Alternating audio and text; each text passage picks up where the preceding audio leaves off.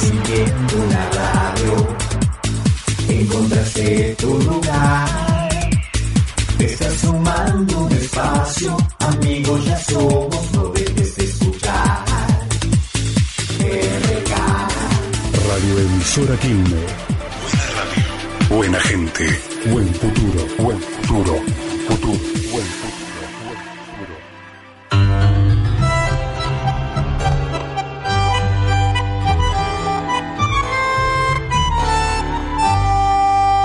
Miremos este espejo, bruñido y reluciente, sin el engrupe falso de una mentira más.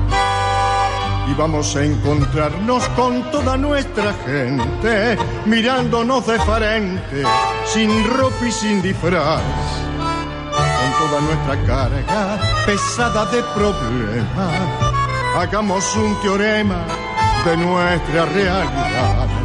Perdamos todo el vento, la torre y el alfil en este escrachamiento de frente y de perfil.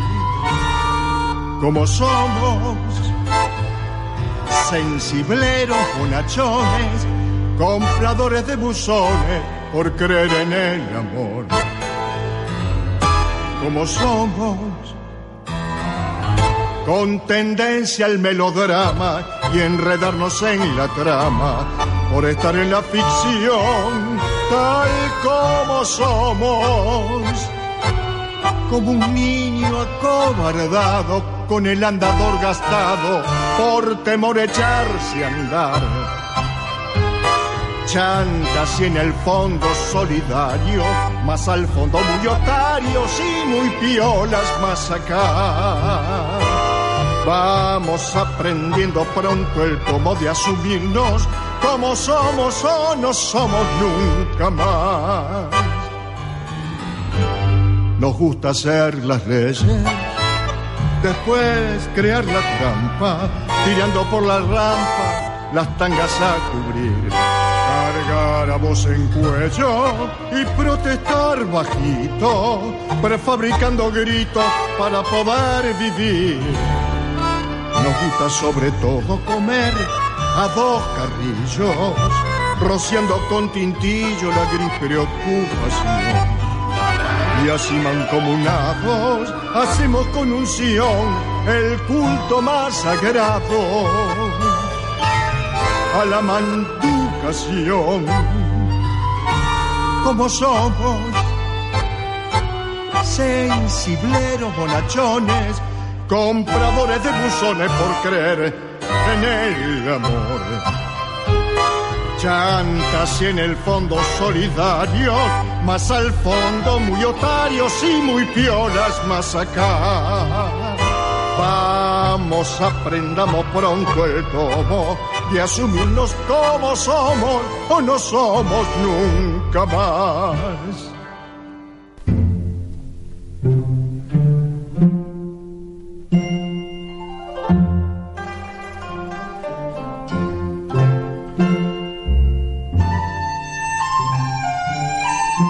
El canto del ruiseñor.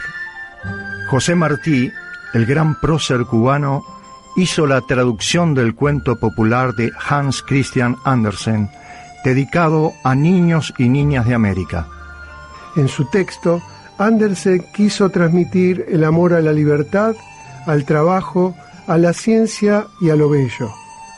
El cuento del ruiseñor se sitúa en los bosques de China, donde el pequeño pájaro canta desde el crepúsculo hasta el alba.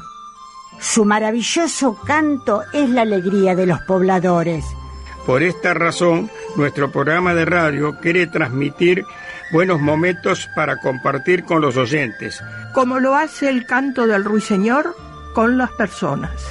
Quilmes, nuestra China, la radio, nuestro canto.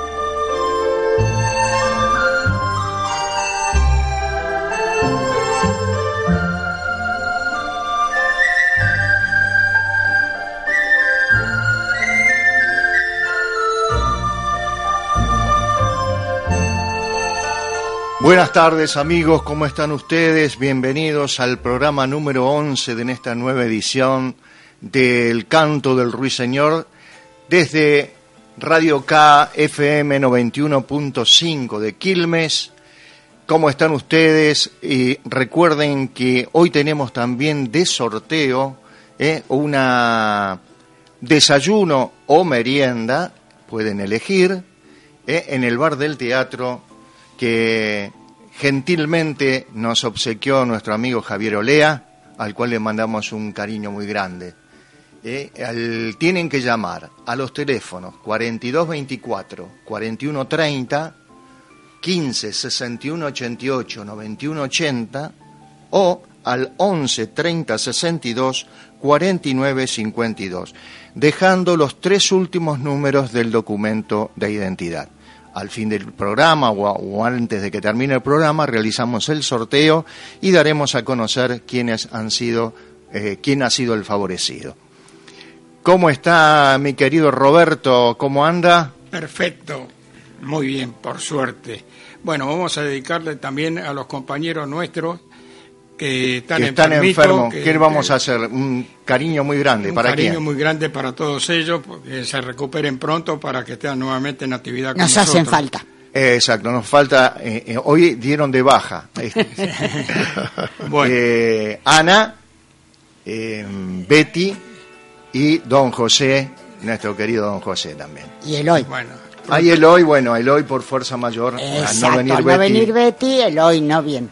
Y Miguel, Ay, Miguel, Miguel, también. Miguel, Miguel sí. también, este, que Miguel se está haciendo el chúcaro, a ver si se acerca. Hay muchos faltantes. Hay ¿eh? muchos faltantes. Me parece que vamos a tener que aplicar este, un correctivo. Una acá. sanción, ¿viste?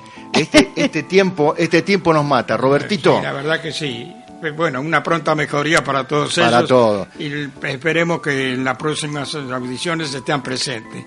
Bueno, me, me voy a actualizar con el tiempo. Actualmente 16 la máxima y una mínima de 6 grados. El 10% de llovinas hacia la noche. Para mañana sábado 12 por, 12% de máxima y 6 grados y 6 grados y 6 grados de baja probabilidad de precipitaciones. Ay, la mierda. Está nervioso Roberto porque sí. perdió el está el truco. truco. 12 de máxima, Sepan disculpar los 7 oyentes. por- gri- grados de mínima. Parcialmente nublado, humedad 82%. ¿Qué te parece, Sarita, si unos buenos guisos? Otra vez, el otro día ya hice las lentejas. El día del amigo estamos con el mondongo. Bueno, por eso Eh, mon- para un poquito, porque si no la pancita, Sí. ¿qué va a pasar? Sí, sí, sí, sí, sí. Bueno, si no, no, vamos yo, a tener mira. que tomar algo. A ver, eh, vamos a hacer una cosa muy fácil para nuestras queridas oyentes, eh, muy rápida, que las pueden preparar, 40 minutos les lleva mm, una hora y tienen para el matecito. Tranquilos. A ver, chicas, anoten. 18 cucharadas de harina leudante, 18 cucharadas de azúcar y 100 gramos de manteca. Todo eso se coloca en un bol y se arena bien que quede toda la manteca desmenuzada. Aparte se hacen 18 cucharadas de leche, dos huevos, media taza de azúcar y vainillín. Se bate, se mezcla todo muy bien. Y dos manzanas cortadas finitas. Bueno, eh, una vez que está toda bien mezclada el azúcar con el harina y la manteca, se pone ese arenado en una budinera enmantecada y enharinada. Se coloca la mitad de ese de ese Preparado. condimento, ese- exacto, ahí está, no me salía la palabra. de ese preparado, luego se ponen arriba todas las manzanitas en rodajas cortaditas, luego se echa la otra mitad y por último se agrega la leche con eh, los huevos, el azúcar y el vanillín batido. Se espolvorea arriba con un poquitito de azúcar, se manda al horno 40, 45 minutos. Se saca, se preparan unos ricos mates. ¿Y cómo les va, chicos? Ah, Eh, perfecto. bárbaro. A mí me gustaría con un tecito. Don No. Domínguez, ¿cómo le va? bien, muy ¿Cómo bien. anda? Bien, gracias a Dios, muy bien. ¿Quién nos acompaña desde el control hoy? Uy, Leo Leo. y la señorita Nuestra- Ana nuestra Clara. Escurra Mediano, nuestra este, Bueno, productora. Medrano, le dije. La sentimos en la escala social. Pero- Pero bueno, ¿Qué? a ella le gusta, a ella le gusta. Sí, sí, sí. Este, ¿En qué andamos? ¿En qué andamos? En camiseta, quizá. Bueno, quería pasar un aviso parroquial. Ajá. El día de hoy tenemos un encuentro en la Casa de la Cultura para qué todos. Sí. entrada libre y gratuita. Se va a hacer un cine debate Ajá. con un cuento de Borges, El Evangelio según Marco. Este, la película está basada en este cuento. Va a haber un buffet con, eh, con digamos, adiciones muy económicas. Se va a pasar la película y a posteriori se va a hacer un debate abierto con el público. Se le va a dar como un souvenir el cuento por escrito para que en el interín, un rato antes de la emisión de la película, se haga un, este, lo lean para tener una base aquel que no lo conoce. Después dan la película y a posteriori se abre el debate. Se los recomiendo, es un cuento hermoso de, de Borges. Eh, ¿Era común que Borges hablara sobre los evangelios? Mirá, él tiene ese cuento que lo marca, pero a, a cajón, vos sos una persona ducha en esto, y el, después tiene un, ver- un poema que se llama este, el, em, San Marco. Este, sí, sí, sí, sí, lo nombra permanentemente, siempre sobre un, un trasfondo filosófico. Es Correcto, fundamental, ¿no? correcto, Él, él introdujo mucho la filosofía en sus, en sus cuentos y en, su, en, en sus cuentos, obviamente. Sí, sí, sí, sí. Y muy interesante, ¿eh? Ajá. Muy interesante. Perdón, Víctor, ¿es la primera vez que se hace una cosa así ahí en la Casa de la Cultura? No, nosotros hacemos, esto se llama encuentros de noche. Yo voy a un taller de narrativa en el cual se hacen cinco por año, con diferentes temáticas. En esta oportunidad Oh. se hace un cine debate, este, es, lo hacemos todo a, pulmón, obviamente, el, buffet, como le comenté, cada uno aporta algo, tanto frío como caliente, alguna infusión, y después, bueno, lo recaudado lo hacemos para comprar algún bien de capital, sea un equipo de difusión, etcétera, etcétera. Así que bueno, este, vamos a escuchar un audio a continuación de alguien muy, pero muy importante. Lo dejo así picando para que el público se encuentre con la sorpresa. no solamente debe vivir para sí mismo, sino que debe vivir para la comunidad y hacer algo por el mundo que uno vive. René Favaloro nace en julio de 1923 en la ciudad de La Plata. Hijo de padre carpintero y madre modista, se cría en una casa humilde. Estudia en la Facultad de Ciencias Médicas de la Universidad Nacional de La Plata. En 1950 se instala en Jacinto Arauz, un pequeño pueblo de La Pampa. Junto a su hermano Juan José, también médico, crea un centro asistencial desde el cual trabajan fuertemente para mejorar las condiciones de vida de la población. En una visita a La Plata queda impactado con las primeras intervenciones cardiovasculares. En 1962 viaja a la Cleveland Clinic en Estados Unidos para especializarse en cirugía torácica y cardiovascular. Cinco años después, desarrolla con éxito una técnica que cambia radicalmente la medicina cardíaca, el bypass aortocoronario. La estandarización de este procedimiento constituye el trabajo fundamental de su carrera y le otorga un prestigio internacional que su modestia trata de atenuar. En 1971 regresa a la Argentina. Cuatro años más tarde crea la Fundación Favaloro, una institución que realiza decenas de trasplantes de corazón y forma más de 400 residentes provenientes de todos los puntos de la Argentina y del resto de América Latina. Desde México para abajo no hay país que no tenga algún graduado de nuestra fundación. Así que en la parte de, de, docencia hemos hecho una cosa creo muy importante, no la he hecho yo, la hemos hecho un grupo humano, no existe lo individual, sino la tarea colectiva. En 1980 funda el Laboratorio de Investigación Básica, que deriva años más tarde en la Universidad Favaloro. En 1992 abre las puertas en Buenos Aires el Instituto de Cardiología y Cirugía Cardiovascular de la Fundación Favaloro, entidad sin fines de lucro donde concentra su labor rodeado de un grupo selecto de profesionales. Es una obra hecha por la comunidad, para la comunidad, sin dueño y sin fines de lucro. Es decir, hay un grupo de médicos y gente que la dirige y está brindada así totalmente hacia la comunidad con ese trípode del cual hablamos. La docencia, la investigación y la asistencia. Hasta los 69 años, el doctor René Favaloro realiza 13.000 bypass. A lo largo de su vida recibe innumerables distinciones internacionales. Yo me siento orgulloso de mis colaboradores y el verdadero maestro lo que debe pretender es que el discípulo, nunca hablo de discípulo, hablo de colaboradores, lo supere. Si no pretende eso, está totalmente equivocado. En el año 2000, una crisis personal y económica lo lleva a tomar la triste decisión de suicidarse. Siempre se asociará al doctor René Favaloro con la solidaridad, la humildad y la honestidad, y se lo recordará como una persona que imaginó y construyó el progreso a base de trabajo y compromiso.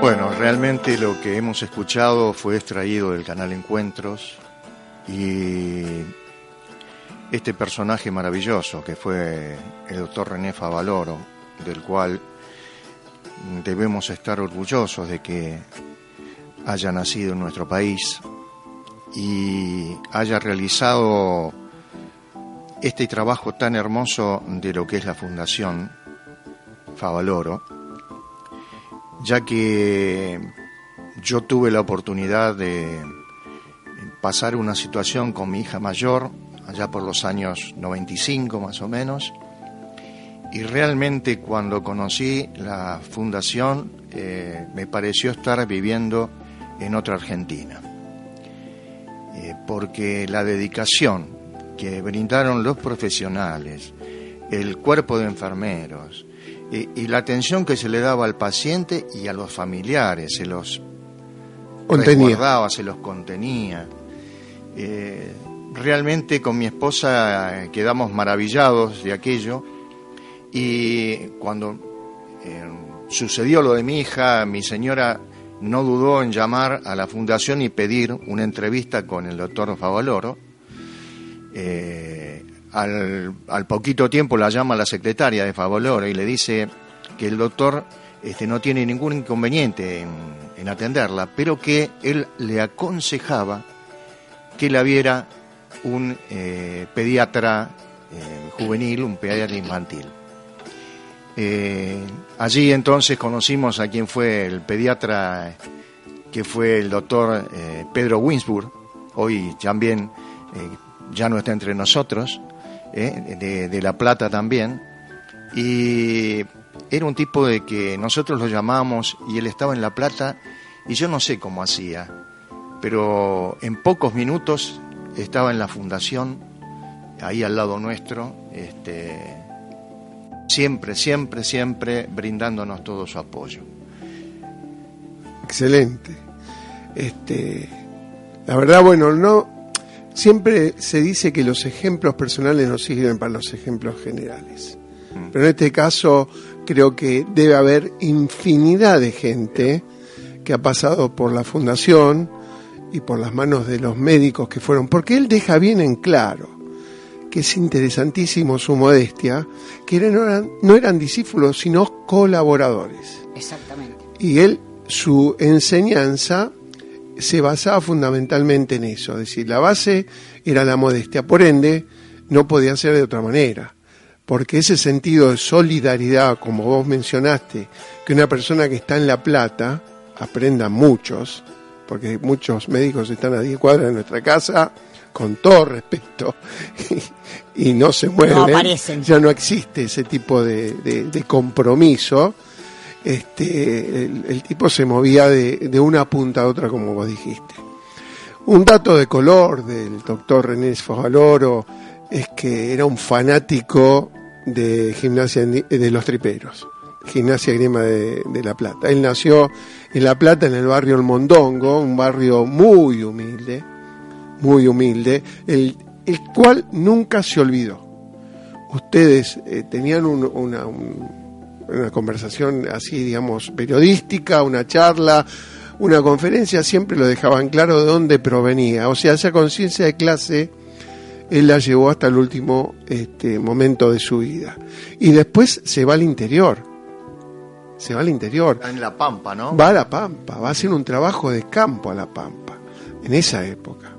Y después sigue sus estudios en Estados Unidos y baja a nuestro país, pudiendo él quedarse tranquilamente eh, allá en Estados Unidos y, y a otra cosa, ¿no es cierto?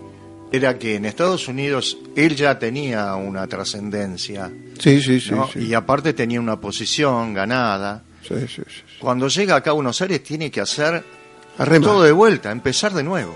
Una cosa muy interesante, creo, si mal no, no recuerdo, que el primero que lo recibió, un visionario periodista, que creo que fue Pipo Mancera. Ajá. Pipo Mancera le dio muchísima difusión al trabajo de él. Yo me acuerdo haberlo visto en el programa. Quiero después, este, si, si alguno se acuerda y puede refrendar o presentar oposición, pero yo creo que fuese un programa El Sábado Circulares que él lo presentan en público y lo presentan en vivo con ese descubrimiento que en ese momento este, era totalmente revolucionario y salvó muchísimas vidas, por cierto. Sí, por supuesto. Así que bueno, este, para ¿Qué? nosotros es es un humilde homenaje, por cierto. Y En ese tiempo- tenía, ¿no? Porque había gente que no podía abonar. eh, Exactamente. Y, y prácticamente él lo atendía de la misma forma que atendía a- los que Era que era muy caro eh, Claro. llegar a ese tipo de, de- de- De de operación, operación. sí, carísimo. Este, y entonces con la fundación eh, pudo estar, este, digamos, atender a gente que no estaba en situación de, de- de poder No, pagar no. semejante En operación. ese entonces yo te- le comentaba fuera del programa que se hacía en el hospital italiano y Ajá. era muy caro, muy pero muy caro. Prácticamente tendrías que embargar la casa. Y no lo digo exagerando, ¿eh? Sí, no. porque me pasó un caso muy personal y muy llegado a mi, a mi persona. Pero este, así nomás nos dijo el doctor. Eh, la solución de, es el hospital italiano y prepárate porque no tenés la plata. Así nomás. Una Así que, inminencia, la verdad. que una sí, este, nuestro humilde homenaje. Nuestro humilde homenaje a A un grande. doctor René Favaloro, un grande, un prócer, Un eh, prócer. que espero que con el tiempo Se eh, reconozca. exactamente haya un reconocimiento general ¿eh? Sí, sí, sí, sí, sí. Un O- prócer sin, sin estatua. sin estatua Sí, y sin estatua. sin armas más que un bisturí ¿eh? Exacto, y y, su la capacidad del conocimiento Así que bueno, vamos a un audio, Vamos a un este, audio. para completar esta, ¿Cómo este, no? esta sección.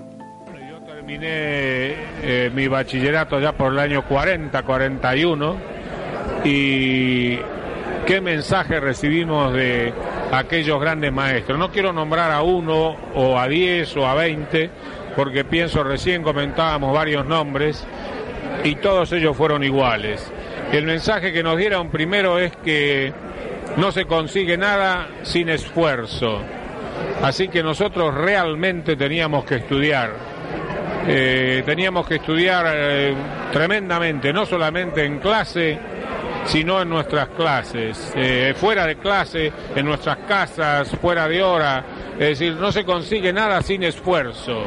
En esta era en que el facilismo, digamos, invade muchas áreas, que los jóvenes aprendan que no se llega a nada sin esfuerzo. No existen los genios. Eh, sí, habrá alguno que tiene un poquito más de neuronas que el otro, pero si no pone trabajo, esfuerzo, dedicación, sacrificio, no llega a ningún lado. Así que ese sería el, digamos, el, el primer tema. El segundo es que uno se debe a la comunidad. Esto nos enseñaron todos aquellos hombres que tenían diversa extracción. Yo quiero recalcar que había de todos los sectores, había conservadores, había radicales, había socialistas, había anarquistas entre los profesores nuestros. Y sin embargo, eh, todos nos dieron el mismo mensaje. Uno no solamente debe vivir para sí mismo, sino que debe vivir para la comunidad y hacer algo por el mundo que uno vive. Así que habría muchas otras cosas que hablar, la abnegación, la decencia, la ética, la moral, que nos enseñaron todos esos profesores. Así que eso sería en concreto el mensaje fundamental para los jóvenes de hoy, que a mi entender en algunas cosas viven un poco confundidos.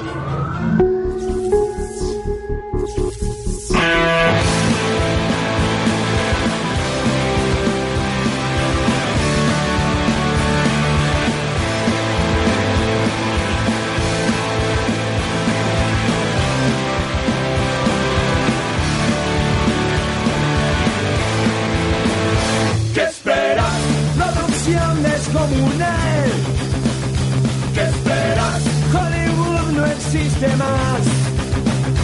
esperas? Sudamérica es así. ¿Qué esperas? Esto es pura realidad. ¿Qué esperas?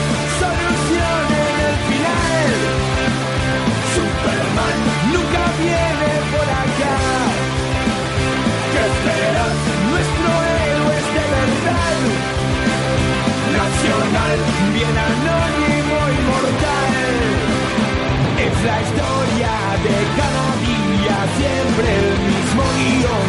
Trabas y burocracia, qué frustración. Lo de siempre, lo normal,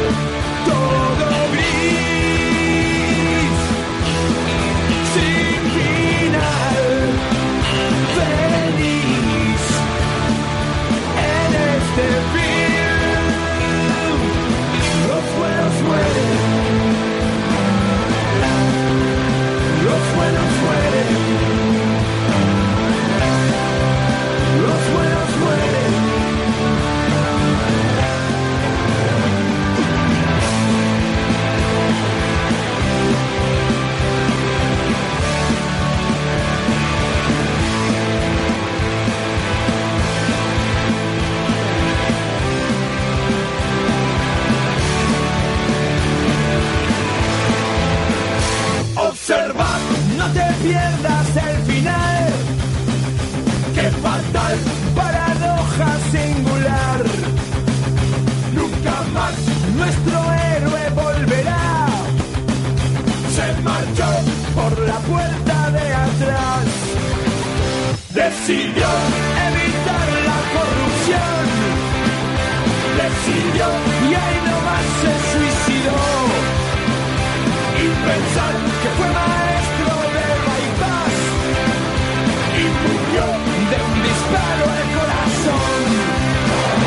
Es la historia de cada día, siempre el mismo guion. Trabas y burocracia, qué frustración. Lo de siempre, lo normal, todo gris. Sin final, feliz, siempre es así. Los buenos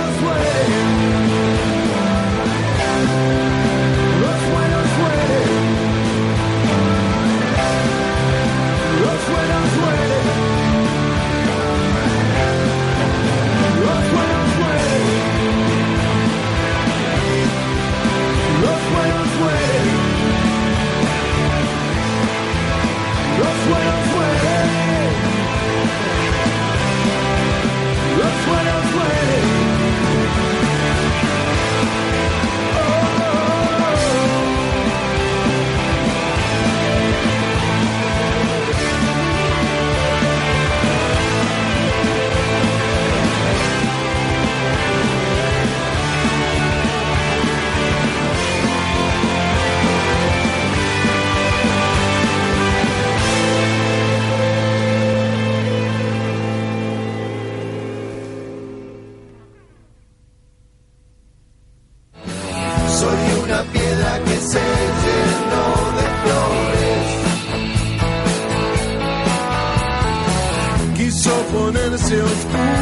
Estás escuchando el canto del ruiseñor por radio RK de Quilmes 91.5.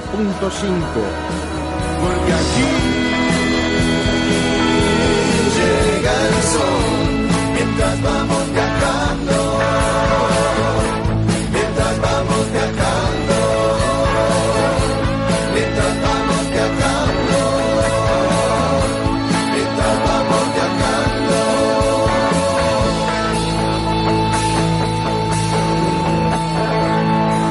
Bueno, continuamos acá en el canto del ruiseñor. Recordamos los teléfonos para que nos llamen, para que dejen sus tres números, últimos números del documento de identidad y así pueden participar del sorteo que tenemos para hoy, que consta en un desayuno o merienda en el Café del Teatro, eh, pegadito al Teatro de Quilmes, eh, de nuestro querido amigo Javi Olea. El teléfono, los teléfonos son 11 30 62 49 52, 42 24 41 30 o 15 61 88 91 80. Es de agregar también, porque Javier no solo tiene excelentes desayunos y eh, meriendas, sino tiene al mediodía unos riquísimos guisos. Ah, ¡Qué almuerzo, por favor! Tanto de lentejas, de arroz con pollo. Yo el otro día comí una tartita riquísima que sirve para un brunch. Sí, sí. Este, ni les cuento. Así que, Exquisito todo. así que aprovechen, son precios módicos también, muy razonables y ex- excelente la simpatía de Javier con su compañero. Y la atención de la, sensacional. de la Javi. señorita que ahora no me acuerdo cómo se llama. Ah, bueno, tenés que preguntarle Sí, para así la sí, nombramos en, nuestro, en nuestro programa. Sarita, Mi amor. me decime una buena noticia, por favor, una buena noticia. Eh, mira, tengo una buena y una mala, pero te voy a dar la buena. ah, bueno, primero. dame la buena, dame la buena. Después te doy la mala y te vas a reír un poquito. Ay, ay, ay. Bueno, eh, acá me, me termino de enterar que en el Hospital del Cruce, eh, los profesionales del Hospital del Cruce fueron premiados en el 20 Congreso de Patología, Hepatología. Ajá. Profesionales de la unidad de, de hepatología y trasplante hepático del Hospital de Alta Complejidad en el Cruce fueron premiados durante ese congreso de hepatología realizado durante los días 27 y 29 de junio. Qué bien. O sea que fue el mes pasado. Mira, Sí, qué verdad que- qué bueno, bien. está el nombre de los eh, integrantes del equipo. Eh, la verdad que es una muy buena noticia y cómo la medicina nuestra está avanzando muchísimo.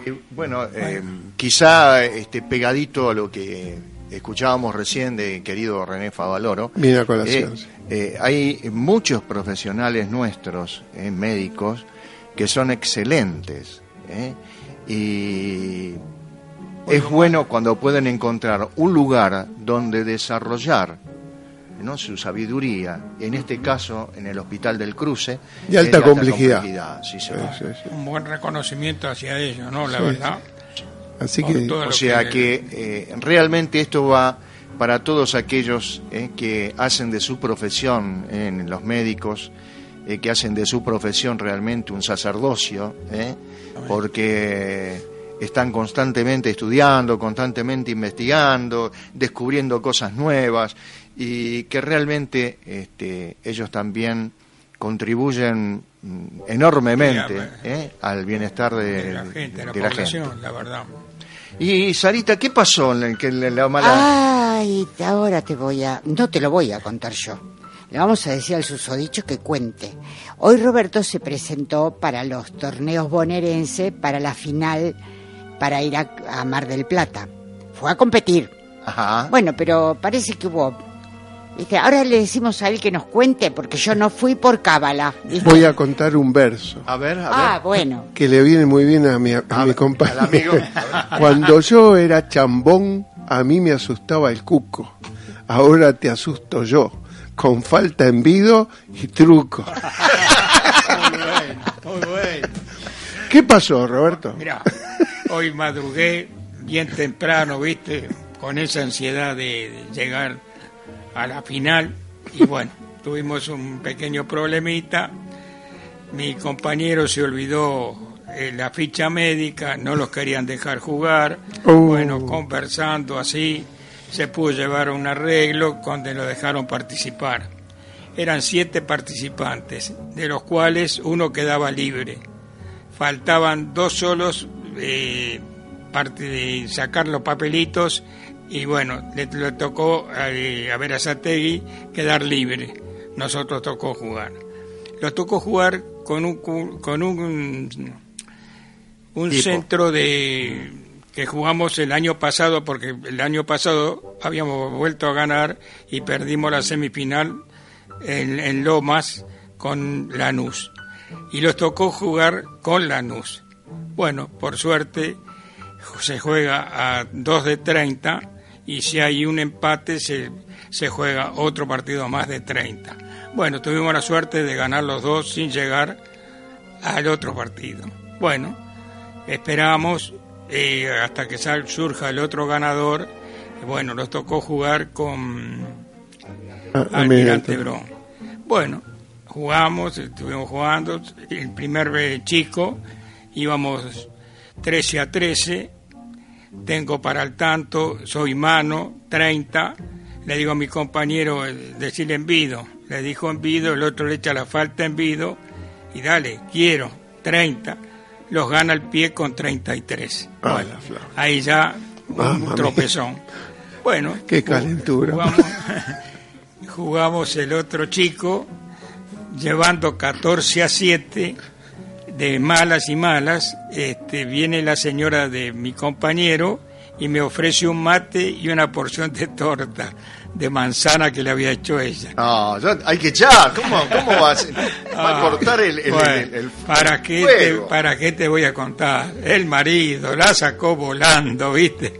Claro, me Claro. déjame agregar algo. Ahí el marido no presentó la ficha médica porque tenía problemas nerviosos. No, no tiene, no, no, no, no, no, no, no. ¿Seguro? No, Porque de la manera que reaccionó me El, parece pro- que el sí. problema lo tuvo después, cuando Sí, llegó a la casa. sí. Claro. Bueno, este y una reacción mala que tuvo, que estamos jugando 14 por 7, ellos cantaban siempre falta envido, falta envido, como es mala y mala, es el partido, este bueno, no le damos, no le damos. En, en ese interín 14 a 7 vamos, tengo prácticamente el rabón ganado, o sea, el truco ganado y canta en vido él, mi compañero. El otro le echa la falta en vido y él le dice quiero. Yo digo, bueno, tiene arriba de 30, 28, cuando, y le gana mi- el otro con 29. Uy, ya está. Un tiro, un corchazo. No. A él, ¿eh? No me lo pego. Después se me disculpó, me dice, Ah. perdón, me puse tan nervioso, dice, Ah. digo, sí, bueno, ya está, ¿qué va a hacer? Se gana y se pierde. ¿no? A ver, un, eh, Sarita, ¿es Una- cierto que no necesitaste prender la cocina hoy? Apoyaba las ollas en Sarito y ya, Sí, sí. Ya salía Sí. todo ya salía completo. todo completo. No, claro, Sí. bien, uno se hace una ilusión. Yo prácticamente creía con este compañero los entendemos al máximo. Yo pensé, digo, tiene arriba de 30 segurísimo, estaba tan tranquilo. Cuando dijo 28, se me cayeron las medias. Y después, bueno, después me dijo, mira, me engrané tanto, tanto que ni, ni, me di cuenta. Me. Ahora, este, al que, es eh, truquero, del cual yo me, me- yo he ganado muchísimos torneos, este, modestamente hablando, este, me río porque es mentira, pero este, eh, buena la estrategia de los contrincantes.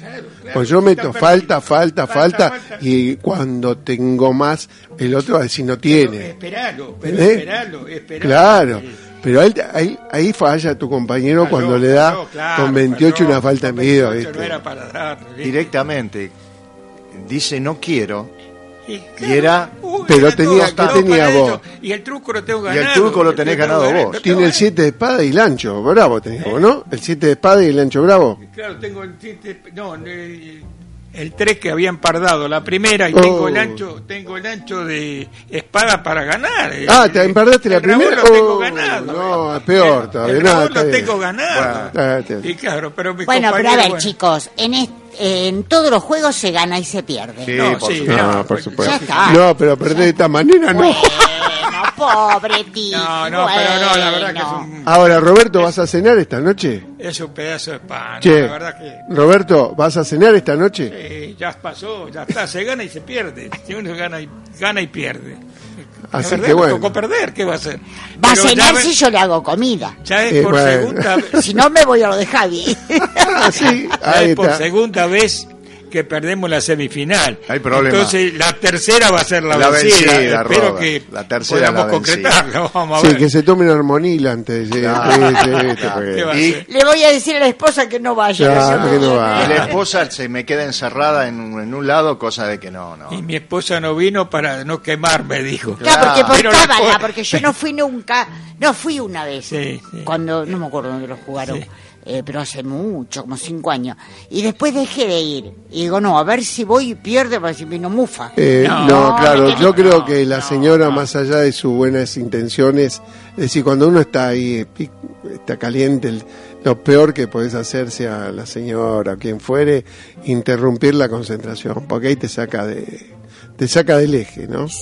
Para el que está jugando. Me parece a mí, ¿no? Sí, pero yo creo que es como todo, ¿no? Hubo una Eh, mala intención. El azar, decís vos. Es el azar, es Claro, el es el azar. aparte las cartas, mi amor, porque Pero es que que las cartas también ayudan mucho. Pero por supuesto, el, el- el- el truco es este, mucho ingenio, mucho ingenio, pero requiere también de que Te- tener suerte. te Y, no, la estrategia. ¿eh? La estrategia. La estrategia y conocer al rival. Porque vos vas y vas, vas y vas, vas y vas y llegás. Me encanta. En los, en los torneos, te digo, ¿eh? Ajá, Mira, sí, me sí, canta sí. un envido con 21, me canta. Y le doy con 22. Cuando me digo eh, quiero, 21, 22, se quería morir el tipo. Porque, pues, me estaba mintiendo, yo vi que me mentía. Con 22 no es para dar tampoco. Y bueno, pero sé Robert- que me está Ro- mintiendo, me está corriendo. Roberto es mentiroso de nacimiento. Bueno, vamos redondeando. Vamos redondeando. Falta envido. Faltan vida y truco. Quiero todo. Bueno, vamos a, a un tema.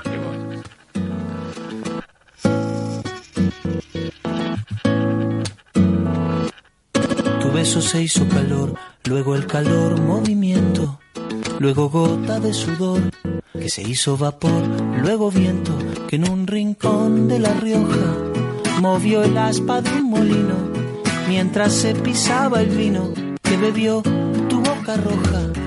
Tu boca roja en la mía, la copa que gira en mi mano y mientras el vino caía supe que de algún lejano rincón de otra galaxia, el amor que me darías, transformado volvería un día a darte las gracias. Cada uno da lo que recibe, luego recibe lo que da. Nada es más simple, no hay otra norma, nada se pierde, todo se transforma. todo se transforma.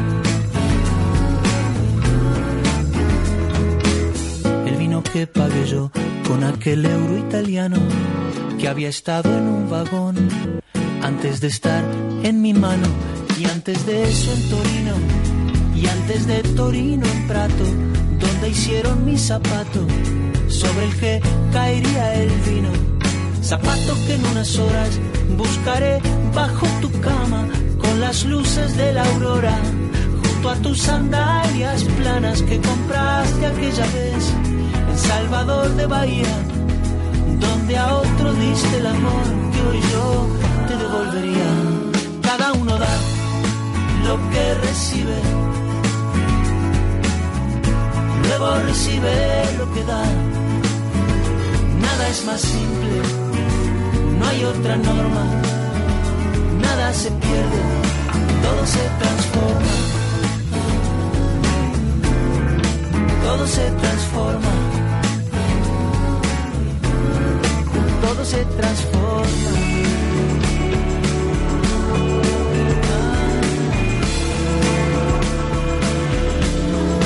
Todo se transforma.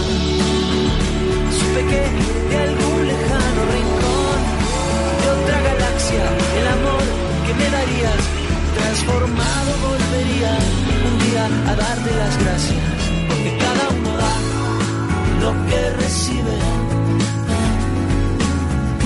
luego recibe lo que da. Nada es más simple. No hay otra norma. Nada se pierde. Todo se transforma. Nada se pierde. Todo se transforma. Nada se pierde, todo se transforma. Todo se transforma. Todo se transforma. Todo se transforma. Todo se transforma.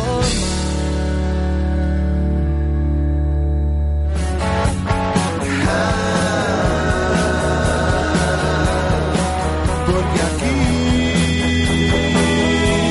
llega el sol No te vayas, ya vuelve el canto del ruiseñor con mucho más por radio RK FM 91.5 de Quilmes. La invisible luz de la mañana sella el juramento de esta calma mientras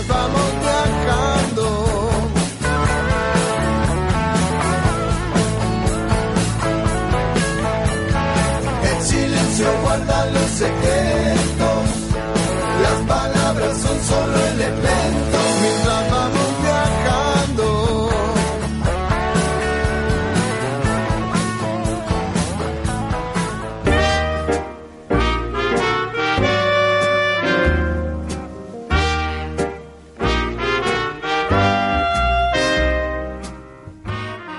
¿Cómo anda Domínguez? ¿Cómo anda, don Rojas? Bien. A quien no sabe con quién soñé hoy. Sí, con Brigitte Bardot, de no, joven. no, no, no, no, no, porque si no, mi señora me mata. Ah, sí, pero usted no le diga nada. No, usted pero- también le va a decir, soñé me- con Brigitte Bardot. Se me nota en la cara. Usted no sabe mentir, ¿no? Soñé con Giuseppe Cantatore. Uy, uy, no me lo nombre. Qué plomazo, por Dios. ¿Se acuerda que cuando usted era joven, usted, usted llegó a Hace ser mucho joven, tiempo. ¿no? Y alguna vez lo fui. Hace bastante, ¿eh?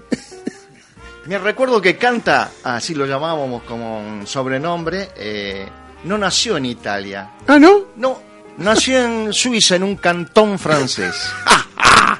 Y no podía ser de otra manera. Y tuvo de amigo de la infancia a Eric Cantona. ¿Usted se acuerda de Eric Cantona? Pero por supuesto. ¿Usted se acuerda de la patada voladora de Eric Sí, Cantona? Era un loco lindo. era un loco de la guerra. Pero era un 9. Y Canta vivió en Argentina a partir de los 11 años. ¿Y sabe dónde, dónde vivía? Ni me imagino. En La Boca, en la zona de las cantinas. Ah, las pelucas. Sus gustos de niño siempre estuvieron vinculados al canto. No se perdía un solo programa de Si lo sabe cante, la vida y el canto, entre otros. Y llegó a participar de Canta Niño, pero no pasó de la primera ronda. ¿eh? Ah, sí, me imagino. Pues no sabe castellano. Fanático de las cantatas, en especial de Bach. Ah, Como de su tema emblema, Cantata de los Puentes Amarillos del Flaco Espineta. eh. Y su canción futbolera fue que vení, vení, canta conmigo. Ahí se fue la mierda. Ay, ahí fue el, acabose, ¿no? Ahí tocó fondo, por. Siempre se caracterizó por su carácter expeditivo y ante algo que él consideraba fuera de lugar le cantaba a las 40. Eh, qué carácter que tenía. Y por eso es que no cosechó muchas amistades, solo uno, usted, Domínguez, y se hicieron amigos allá por el- los 60 cuando formaron parte de los niños cantores de Quilmes. Ahí conocí otro amigo. ¿Ah, sí? que sí, tenía unos. Cantaba una barbaridad. ¿Quién, quién era este? Carlos Rojas. Ah, ese flor de, de Sí, cantante. Sí, no se imagina. Lo echaron. Lo echaron, sí. Sí, porque se puso de novio. Se puso de novio. ¿Ah, sí? Sí, con Beatriz. eh, con Graciela, perdón. Con Graciela. Sí, sí, No haga sí. lío. Ah, Sí, no, sí, me, sí. no me haga lío. Usted sabe que con Rojas este, formaron un dúo. Con ¿eh? Domínguez, con Domínguez. dúo con, con- ah, con Domínguez. Sí, usted, iba, ¿eh? Los famosos cantos rodados. Eh, No me diga. Sí, usted sí. se va a mate en ese Debut momento. y despedida. Sí. ¿Sabe cómo gritaba? Más. De grande trató de incursionar en el tango, pero era recurrente. ¿eh? Siempre cantaba lo mismo. Malena calta en tango, qué tango hay que cantar, y todo fue un fracaso absoluto. No Ya- salía ahí. Ya de grande vio se mudó a Córdoba, Ah, mire usted. en Yacanto. Como no podía ser de otra manera, ahí también tanteó el folclore, Ah, se dedicó al folclore. pero por lo antedicho terminó cantando siempre lo mismo. Si se calla el cantor, levántate y canta para cantarle a mi gente, y como no podía ser de otra manera, también se fue, fue un fracaso total. Lo, bien, lo vieron cantando por una cantina en Avellaneda. Sí, por supuesto. Ahí muchos se mataron el hambre. Ahí sí, ahí sí, por qué, época, qué épocas tristes. No, pero alegres. Ah, sí. ¿Alcanzaba para un puchero en ese tiempo? Era, eh, Había que remarla. ¿eh? sí, sí. Era, era duro. A veces el puchero te lo tiraban desde la, de la butaca. Pero no con carne. No, el no. caracuzi y sin soplado. ya. No, por lo que pasa me tiraban con la olla. Era distinto. Yo le decía, por lo menos tiren el puchero solo, no me sáquenle la olla. Claro, pero Dios me libre. Y hoy me lo crucé. Uh, no me diga. ¿Por dónde? Miren, me lo crucé acá por, por la placita. Ah, Carlos Pellegrini. Eh, Carlos Pellegrini. ¿Qué estaba en- ¿Es ese puesto que tiene ahí de Pochoclo? No, no me contó nada. Y dijo, me dijo a mí que abandonó la música, ¿eh? Ah, dijo bueno, gracias a Dios. Solo escuchaba la radio una vez en cuando al canto del ruiseñor. Ah, bueno. ¿Eh? Una buena tenía. Y después de habl- hablamos un rato y después se fue cantando bajito, ¿eh? Y me dijo, me voy con el canto a otro lado. Lo mejor que le pudo haber pasado, Roja. Tremendo. Si lo ve, mándele saludos. ¿eh? Saludos, ¿cómo no? Yo le dije saludos de Domínguez. Ese no me diga. ¿Y se acordaba? No, la verdad que no. Vamos a un tema. Vamos a un tema.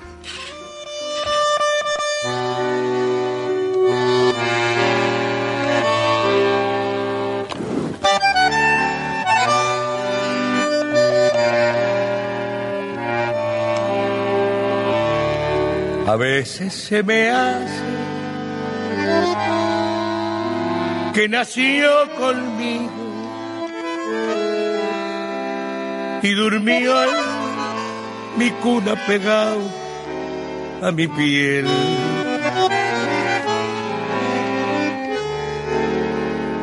Que anduvimos juntos a Torro y Minonga y toda la infancia la corrí con él. Que anduvimos juntos a Torro y Milonga, desvelo bohemia, cigarro y café. Y a veces rodamos pareados por el suelo y nos levantamos con la misma fe.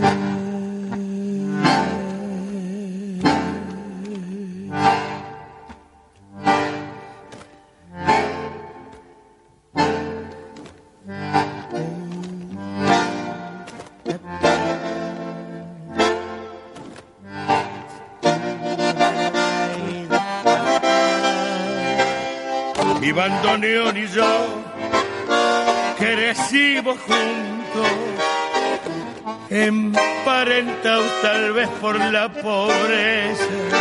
Muchas veces reímos de alegría y otras veces rodamos de tristeza. Yo le hablo de hombre a fuelle, mano a mano, lo mismo que si hablara con mi bien. Y cuando él me responde, si me antoja, se me antoja que Buenos Aires mismo me conteste.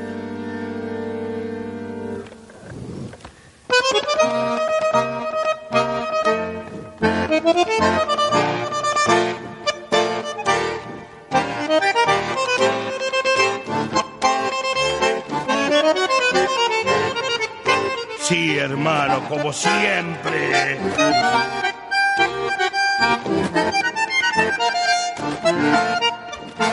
Con vos. Con vos hasta que muera. Si yo bandoneón puesto como un cacho de tango entre mis venas y está de Dios que al dar mi último aliento moriremos a un tiempo. Mi bandoneón y yo.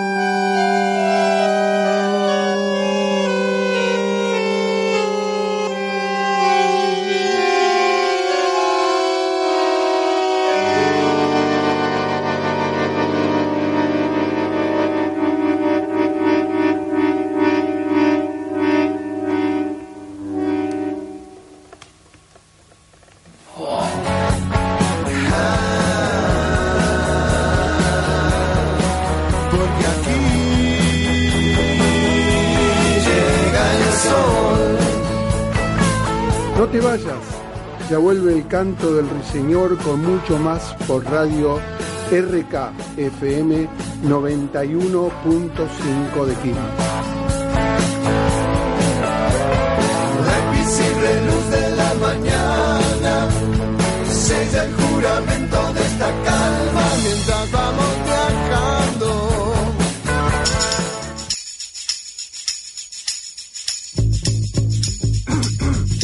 Los viernes, a partir de las 22 horas, llega a la RK el momento del Rincón del Cine. Una hora con toda la información del cine, las series y los cómics. Ya sabés, Rincón del Cine. Viernes, 22 horas y solo por la RK FM. Es la radio con buena gente. Es la RK. Es la RK. Con vos. Ahora, toda la información que buscabas está en La Mañana Informativa, con la conducción de Carlos Martínez, de lunes a viernes a partir de las 8 de la mañana. Podés comunicarte y hacer tu reclamo o denuncia al 4224-4130. La Mañana Informativa, con Carlos Martínez, lunes a viernes a partir de las 8 de la mañana. Y solo por la RKFM. RK. Los miércoles, a partir de las 18 horas, en la RK, Pensalo Bien. Hablamos de historia y de hoy. Pensalo Bien, con la conducción de Daniel Yusá. Miércoles, 18 horas. Ahora, todos los miércoles a las 19 horas, llega la justicia a la RK. Derecho y Realidad, con la conducción del doctor David Rosende. Participe, necesitamos saber de sus conflictos. Derecho y Realidad, miércoles, 19 horas, solo por la RK.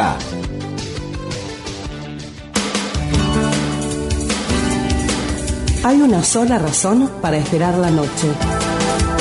¿Sabes cuál es? Cada vez que sueño, cada vez al despertar, lo único que escucho es ese tren. El último tren. Miércoles, 20 horas.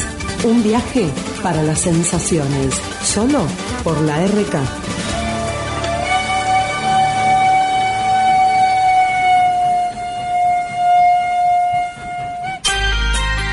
RKFM los invita a sumarse y participar de nuestras redes sociales. Búscanos en Facebook como Radioemisora Quilme, en Instagram como arroba radioemisora Quilme o envíanos un WhatsApp al 11 61 88 91 80.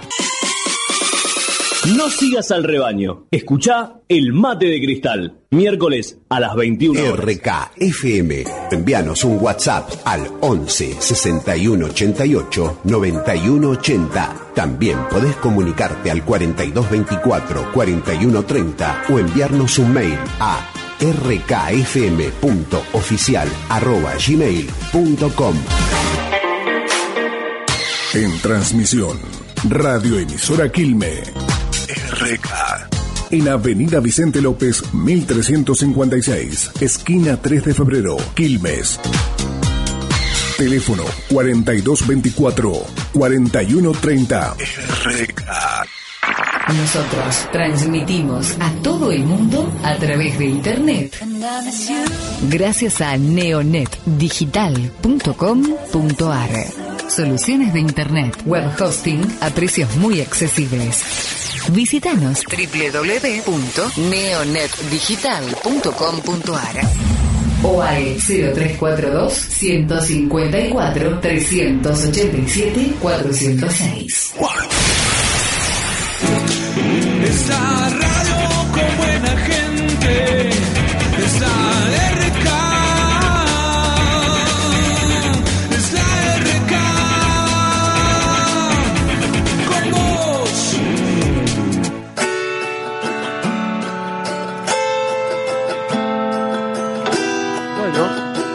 Este, retomando el programa, tenemos una simpática y bella visita.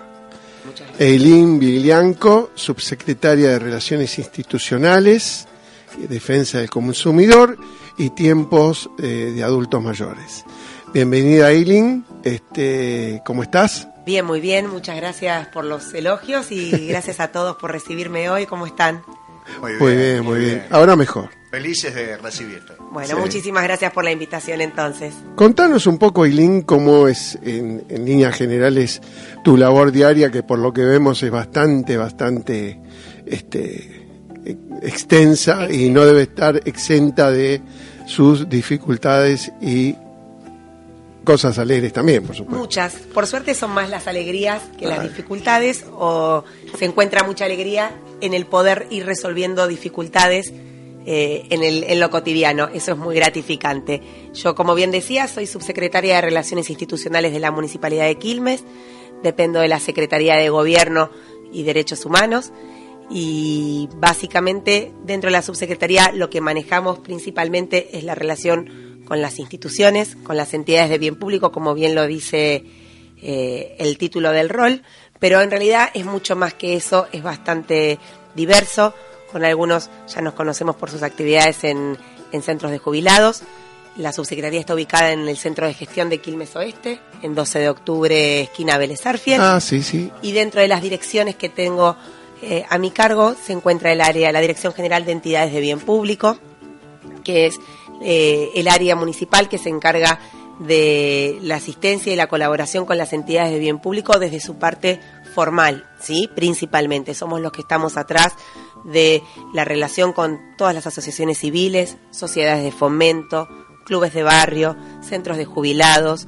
Los ayudamos con eh, sus papeles, eh, el acta, la rúbrica del libro, las asambleas. Tenemos un equipo de veedores municipales a los que enviamos cuando las instituciones así lo convocan para celebrar sus asambleas. Generamos y ayudamos a crear nuevas instituciones. eh, en el caso de que se acerquen grupos de vecinos que quieran constituir una entidad de bien público. Y tenemos muchos programas eh, de fortalecimiento de entidades de bien público, que después les voy a contar. También está la dirección de cultos, que es la que regula toda la relación con los distintos credos legalmente reconocidos e iglesias dentro del, di- del distrito. Eh, también está el área de colectividades y relación con las colectividades extranjeras. La parte más divertida, una de las partes más divertidas es la feria anual de colectividades que organizamos, que este año vamos a tener dos. Tuvimos una ahora hace relativamente poco en abril, acá en la Plaza de las Colectividades, en Avenida eh, Carlos Pellegrini. Carlos Pellegrini y Vicente López, acá muy cerquita de la radio. Y eh, estamos planeando una más para septiembre. Se come muy bien ahí. ¿eh? Se come bien, se come muy rico, se ven lindos shows. y va mucha gente, se convoca muchísima gente. La verdad, yo estoy en la subsecretaría desde el año pasado, hace ya más de un año, y la primera feria que organizamos desde mi llegada fue la de noviembre. Eh, fue una feria muy exitosa, hubo alrededor de 90.000 personas y salió muy bien, pero la de abril superó todas nuestras expectativas, incluso las condiciones climáticas acompañaron más y tuvimos a lo largo de tres días más de 150.000 personas. Ah, bu- buenísimo. ¿Cuándo es la próxima? Esa es, Ah, esa es otra, esa es, no es, no depende de mi Ah, área. de esa área. es la Kermés Cultural que Ah. se organiza desde la Secretaría de Cultura y Educación. Ah, ah, perfecto, Eh, la idea de, de Martiniano es que haya mucha oferta con distintas actividades en distintas zonas del distrito. Entonces ahora van a ver que si nos siguen por ahí en las, las redes municipales o si están pendientes de los afiches, todos los fines de semana hay actividades, sobre todo en los espacios verdes de la ciudad. La idea es recuperar esos espacios y que la gente pueda salir. Entonces tenemos la Feria Alimenta, quizás en la Plaza San Martín. Estuvieron los food trucks la semana pasada en el Parque Lineal Don Bosco. Es un parque que hemos recuperado completamente nuevo en la zona de Don Bosco, ahí pasando la entrada de Nuevo Quilmes. Eso estaba cerrado, está completamente abierto y es un parque que se ha recuperado para los vecinos y había una jornada de food trucks. A veces está la kermés cultural, eh, otras veces es una feria por ahí mucho más grande, requiere otro tipo de organización. Tenemos colectividades, hemos realizado a principio de año Quilmes Celebra América, dentro del área de colectividades. Hacerlo algo de algún modo tratando de replicar lo que se hace en la ciudad autónoma de Buenos Aires, que ahí festeja o celebra la cultura de un país distintos fines de semana. Bueno, nosotros lo organizamos por continente y lo llevamos a Espeleta, que era una zona en la que por ahí a veces no se llevan demasiadas actividades poco de ese. Y la gente tuvo una excelente recepción. Fueron dos días donde hubo una feria cultural y gastronómica con todos países de América. Desde Estados Unidos, México, Venezuela, eh, Argentina, por supuesto, Uruguay, eh, Paraguay, Bolivia, Perú. eh, no me quiero olvidar de ninguno porque después se enojan. Eh, República Dominicana, Brasil, Haití. Y la verdad tuvo una repercusión muy, muy, muy linda. Sería interesante, Eileen, cuando se presenten este tipo de actividades, este, informarlos y, nos, si- sí, y nosotros sí, divulgamos, encantadísimos, porque muchas veces este, se pierde ese tema, no llega. No llega. Bueno, No llega. estamos trabajando, se trata de difundir tanto por vía pública, en los afiches, por las redes sociales y tiene un gran valor, esto que ustedes dicen, del boca en boca y que la Sí, gente sí, se sí, entera sí, sí.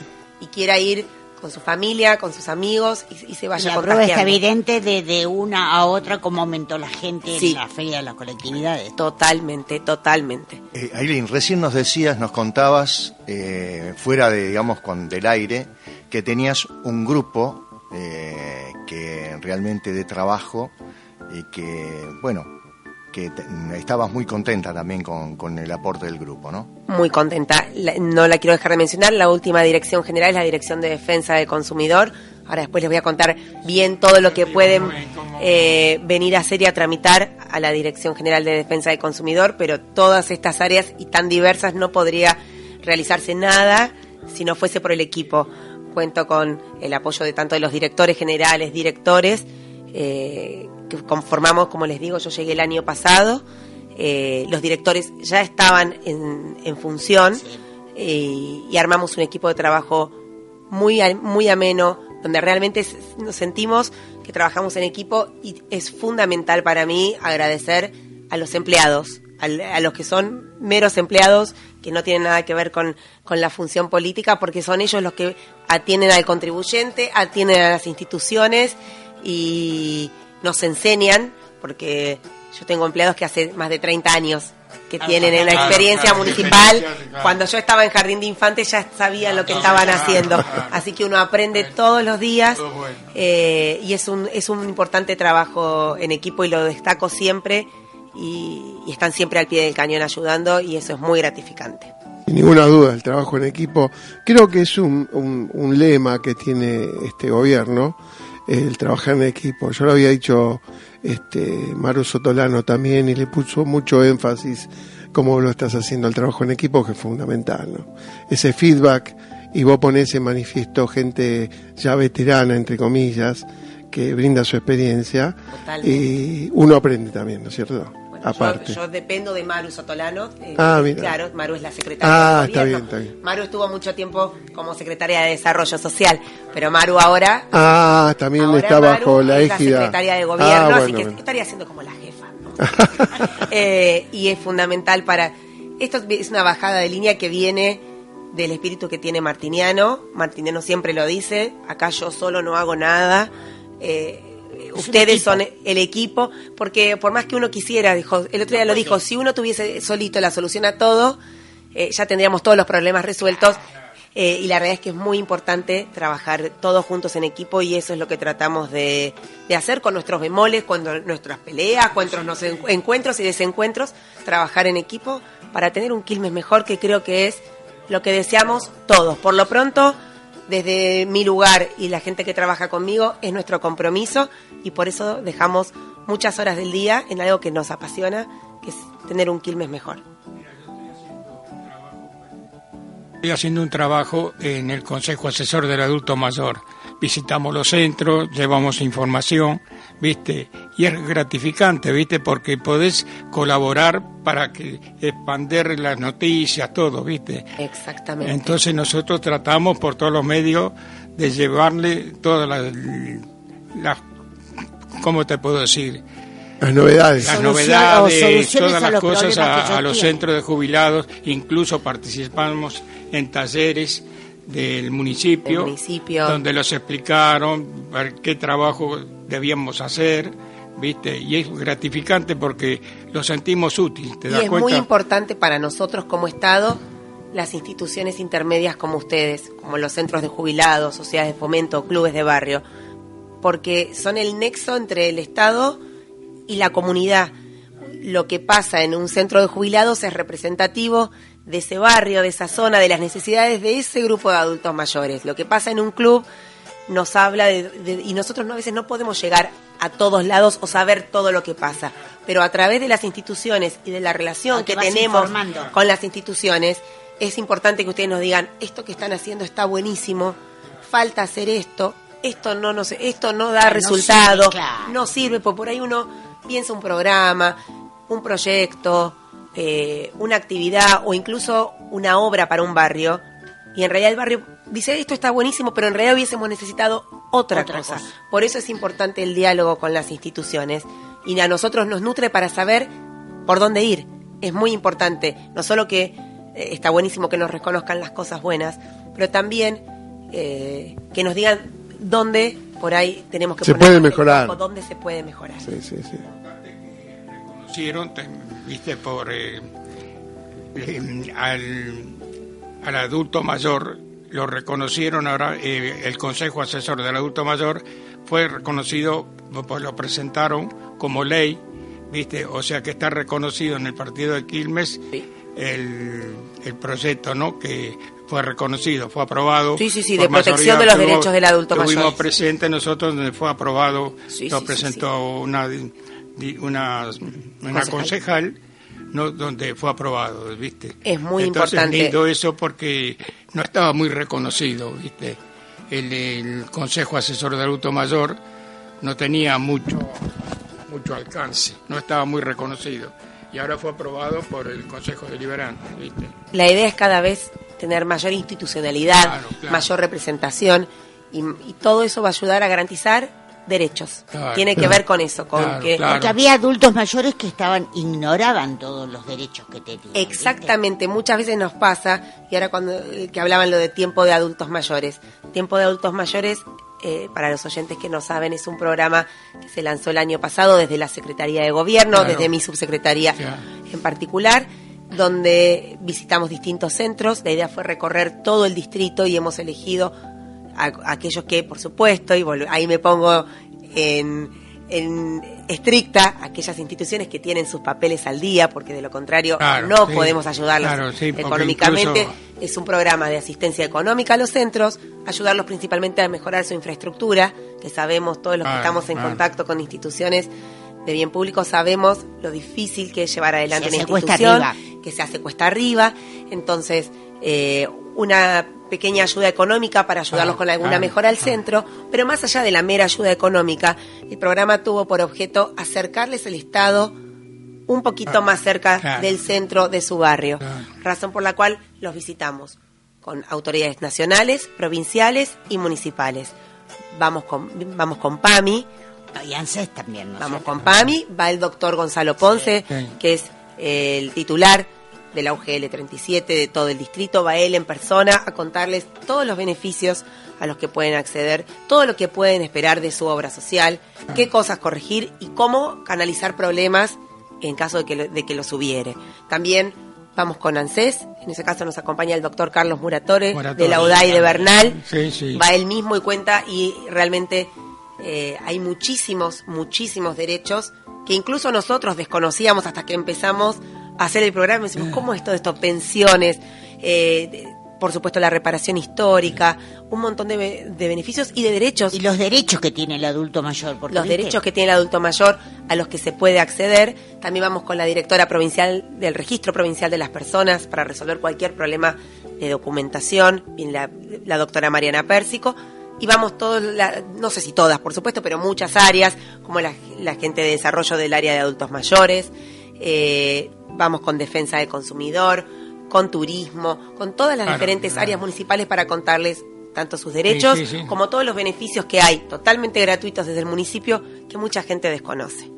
Y lo que, lo que a mí eh, siempre lo digo con respecto a ANSES y voy a pasar un chivo, este, la excelente atención que tiene ANSES en Avenida La Plata. Ahí en Rocha y a, Medina- Rocha. y a Medina, Es- donde está Todo el mundo Carlos lo dice. Es excelente.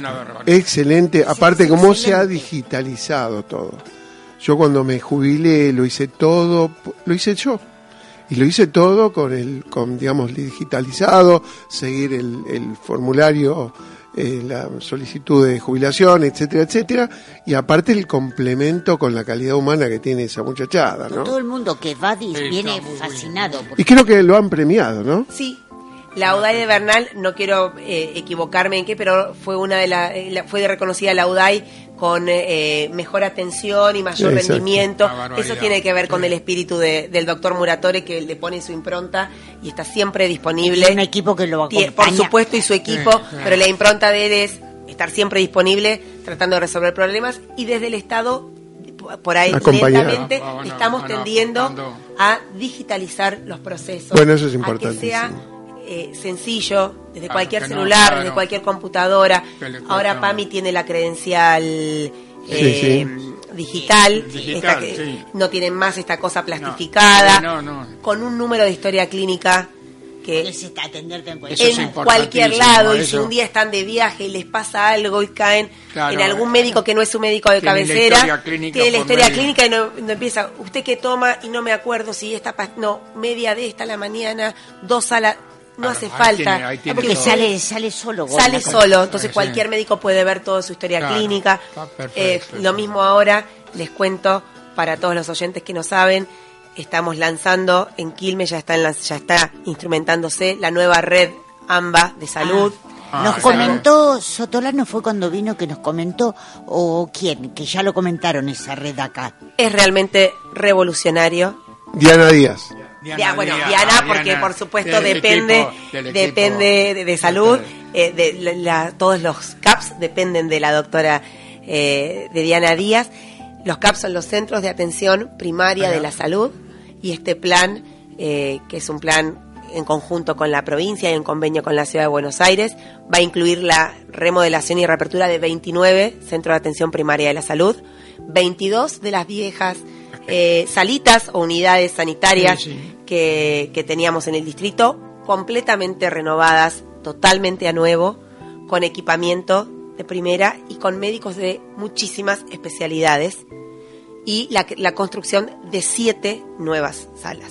Estamos ya inaugurando algunas, por ejemplo, el día del 20 de junio, el Día de la Bandera, se inauguró la que está sobre la calle Avellaneda, la Pedro Elustondo. se ha inaugurado, la, está a punto de inaugurarse eh, la que está Guido abajo antes de subir a la autopista en Villa Luján. Ah, sí, sí. Y el- la realidad es que yo no tengo toda la agenda de salud Claro. en mente, pero el intendente todas las semanas está inaugurando un nuevo centro de atención primaria de la salud.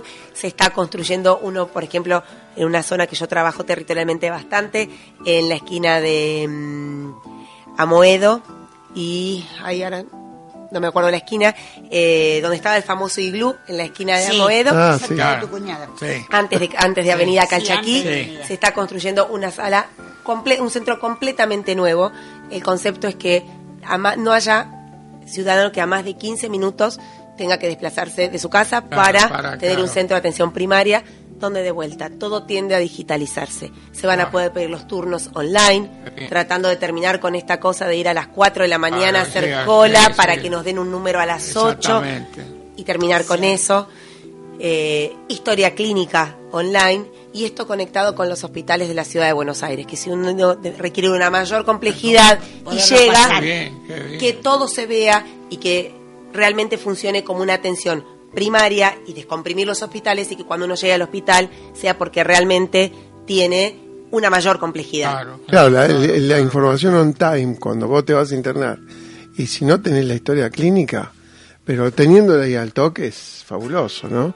Así que bueno, este, Hospital Santa Clara como equipado también. Un, sí, sin ninguna duda. Todo equipo de última generación, muy bueno. Sabemos que falta un montón y quizás sí, hay algún no, oyente que le está que está escuchando y dice, ¿por qué la salita que está en mi barrio o cerca de mi casa todavía Sí, no fue pero todo intervenida? necesita tiempo. Exactamente, exactamente. Pero pero el objetivo es llegar Claro, a todos lados. Ya, eh, como les digo, son 29 y por supuesto que están elegidos siguiendo un criterio de dónde hay mayor necesidad de salud no se pública. necesita más. Probablemente en Quilmes Centro, en Bernal Centro, haya menos intervenciones Claro, claro, que en todo lo En que es el oeste que, del claro. distrito, donde se, por estadística eh, Claro, es el mayor público que se atiende ex- en, en la salud eh, pública. Sí, sí, en la periferia. Aileen, eh, nos contás un poquitito lo de defensa del consumidor, Ah, sí porque quizá eh, hay muchos de los oyentes que nos están escuchando, tienen algún temita y no saben dónde ir o no saben ¿A quién recurrir? qué función, cómo, cómo hacer, qué hacer. Entonces, si mm, Por supuesto. vos nos aclarás un poco. Y acá volvemos a lo que decíamos de conocer los derechos, tanto los del adulto mayor como los del consumidor. Si uno no sabe a qué, a, a qué tiene derecho, no puede reclamar, no puede patalear y no puede solucionar un inconveniente.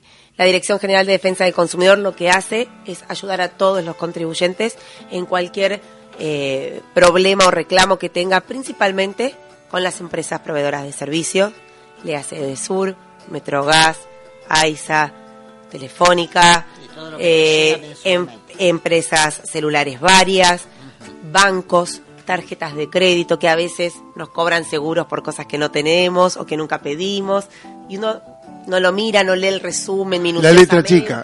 la letra chica, eh, o también con eh, productos. Uno compró un electrodoméstico, un celular, no funciona como corresponde, o se rompió y no me está cubriendo el periodo de garantía. Y en el caso de los servicios, ya sea por problemas de facturación, como también por problemas en el suministro del servicio, o no se está brindando el servicio correspondiente, eh, o se está facturando mal, o lo que sea el inconveniente, deben acercarse al Centro de Gestión de Quilmes Oeste. Esto es en Avenida 12 de Octubre, esquina Vélez Arfiel, a la vuelta del Sanatorio Urquiza, para tenerlo como referencia Ah, bien. Eh, de lunes a viernes en el horario de 8 a 14 y se tienen que acercar con el DNI y con alguna, en los casos de un servicio, boleta del servicio por el cual quieren reclamar. Para el reclamo. Si han realizado reclamos ante la empresa prestadora del servicio, todos los números de reclamos que hayan, si es que tienen, los acompañan. Y en el caso de los productos, la factura que pruebe la relación comercial. ¿Sí? Se acercan y nosotros lo que hacemos es tomarles eh, el reclamo. Y tenemos un equipo de abogados eh, donde se convoca a la contraparte, se convoca a las empresas para tratar de en una mediación, que vale aclarar, es totalmente gratuita, nunca nadie puede cobrarles por ninguno de estos servicios que brindamos en el municipio, eh, es totalmente gratuito, se, se cita a las empresas y tratamos de resolver la cuestión en una audiencia, dependiendo a qué empresa tengamos sentada del otro lado, tenemos mayor o menor índice de resolución en la vía administrativa y también depende un poco del tipo de reclamo o problema. Hay cosas que se pueden, generalmente los errores en la facturación suelen poder corregirse. Hay que ver también cuál es el inconveniente, pero intentamos la vía administrativa. Es importante, yo sé que a veces uno se queda en la queja, en el reclamo, y es difícil acercarse porque uno trabaja, porque tiene obligaciones, porque no puede. Pero la realidad es que en el caso de no llegar a una resolución favorable, nosotros eh, imputamos esto, lo enviamos al juzgado de faltas, ya tiene otro número de expediente, ya sale de la vía administrativa del Ejecutivo Municipal, pero lo mandamos al juzgado de faltas para que sea un juez de faltas el que en este caso multe a las empresas en los casos que considere que corresponde por su mal hacer. Entonces, como consumidores, tenemos la obligación, no solo el derecho, sino creo la obligación por todos, eh, de exigir que se cumplan nuestros derechos. A veces los tiempos son largos, pues son los tiempos, es una burocracia y uno necesita la resolución del conflicto o del problema ahora. Muchas veces lo logramos, pero incluso cuando no, saber que eso no queda en la nada, sino que sigue un camino y es la única manera que tenemos de tratar de sopesar o de compensar un poco esta desigualdad en la relación entre una empresa que suele ser, si no es un monopolio, es un oligopolio, son empresas preponderantes a las que uno está casi atado de por vida y nosotros como consumidores. Y ese es el compromiso nosotros como Estado de tratar de ayudar al contribuyente. Eileen, con respecto a esto que estás manifestando, y sería muy interesante para los centros de jubilados, si nosotros tenemos un link donde tenemos este instructivo para que tanto Roberto, Sara y nosotros mismos podamos divulgar que existe esto. Bien, no sé si tenemos un link, por supuesto Pero, que está en la bueno. página oficial del municipio. Ah, ok. En Bueno, quilmes.gov.ar están todas cómo las áreas recurrir, lo que vos cómo dijiste, la dirección. Todos los teléfonos está eh, pero por eso le digo lo que tienen que traer para ahorrarles Claro, de Claro. ir a que le digan no, no se olvide la boleta, pasa que Exactamente. sin eso no podemos iniciar Porque el por ahí ellos pueden hacer un impreso Eso lo con los básicos, elementos básicos para, que vayan.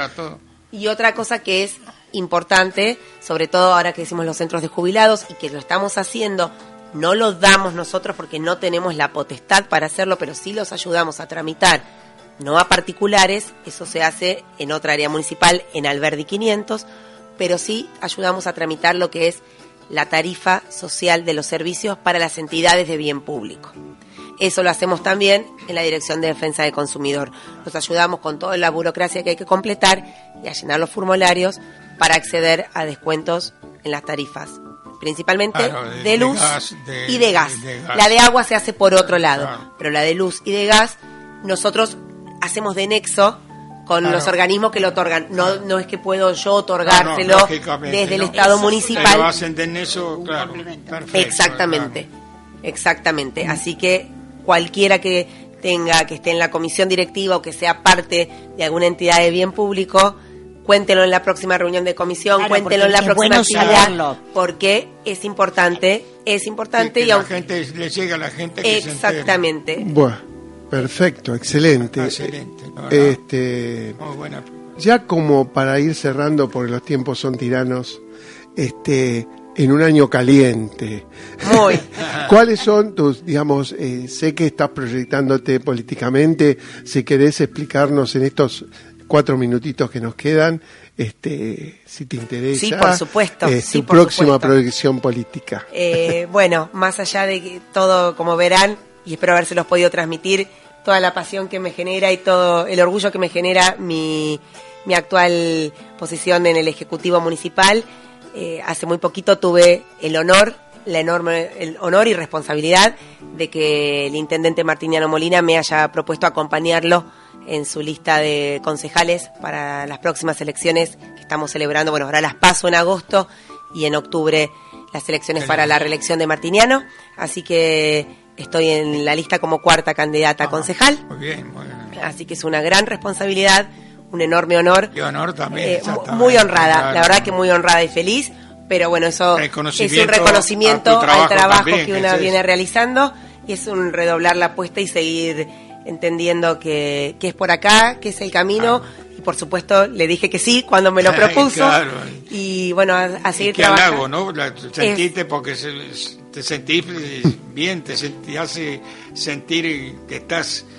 ¿cómo En el camino correcto. Estás eh, Bueno, en yo creo que línea sí. correcta que eso él es la línea que correcta. pretende. Exactamente, eso es lo que entiende Martiniano. Así que ahora voy a hacer yo uso de la palabra y le voy a pedir eh, a, a todos los oyentes, aquellos que, que saben que venimos desde un lugar muy difícil, que Quilmes estaba muy abandonado. Cuando llegamos en 2015 encontramos un Quilmes con muchos problemas y sigue siendo un distrito con muchas necesidades. Lamentablemente somos uno de los distritos con más asentamientos y barrios de emergencia del conurbano, con una población, una, una tamaño territorial muy grande y una población mucho mayor, de las cuales mucha gente vive en, en condiciones muy, muy necesitadas. Eh, encontramos un distrito completamente destruido y estamos trabajando incansablemente y con mucha convicción para ponerlo de pie. Con aciertos, con errores, Bueno, y bueno, el pero hace- siempre con la total honestidad y convicción de que el camino es, Es por acá. que. Así que les pido a todos aquellos que vean que de a poco estamos mejorando, que nos vuelvan a acompañar en, en octubre, en agosto, pero principalmente en octubre. Entendiendo que un distrito como el nuestro merece volver a estar como supo ser cuando yo era chica y que no podemos volver atrás, que una vez que comenzamos este cambio tenemos que continuar, así que espero, espero que así sea, estamos eh, desafiados y convencidos de que es una tarea difícil, pero que lo podemos lograr. Difícil, pero no imposible. Nada es imposible. Lo único imposible es lo que no se intenta y además estamos convencidos de, de que estamos por el camino correcto y en ese caso que tenga en este caso la honra de ser ele- elegida porque ya Eso sería es un halago, eh, una elección eh, con todo el compromiso para seguir trabajando en el Consejo Deliberante por todos los quilmeñas y quilmeñas. Perfecto, Eileen. Este, bueno, te agradecemos este, la visita.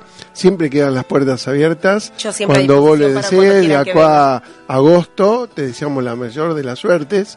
Este, y bueno, como terminamos siempre con los aplauso, invitados. la verdad que- Muchas gracias. Muchísimas gracias. Fue un gusto tenerla acá entre nosotros.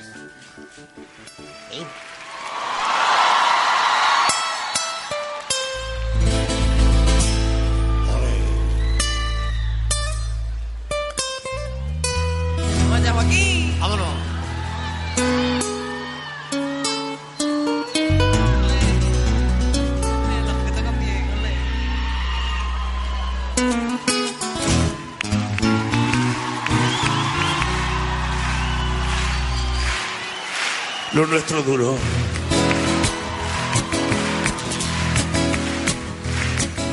Lo que duran dos peces de hielo en un on the rocks. En vez de fingir o estrellarme una copa de celos, le dio por reír. De pronto me vi como un perro de nadie ladrar a la puerta del cielo. Me dejó un neceser con agravio, la miel en los labios y escarcha en el pelo.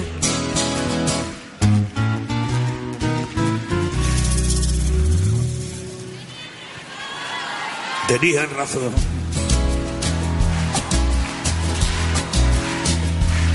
Mis amantes, en eso de que antes el malo era yo, con una excepción. Esta vez yo quería quererla querer y ella no. Así que se fue, así que se fue. Me dejó el corazón en los huesos y yo de rodillas. Desde el taxi haciendo un exceso, me tiró dos pesos, uno por mejilla y regresé. A la maldición del cajón sin su ropa. A la perdición de los bares de copa. A la cenicienta de saldo y esquina. Y por esa venta del fino laína, pagando la cuenta de gente sin alma, que pierde la calma con la cocaína. Volviéndome loco, ay, volviéndome loco. Derrochando la bolsa y la vida, la fui poco a poco, dando por perdida. Y eso que yo, Para no agobiar con flores a María. Para no asediarla con mi antología de sábana fría y alcoba vacía. para no comprarla con bisutería, ni ser el fantoche que va en romería con la cofradía del santo reproche. Tanto la quería, ay, tanto la quería, que tardé en aprender a olvidarla. 19 días y 500 noches.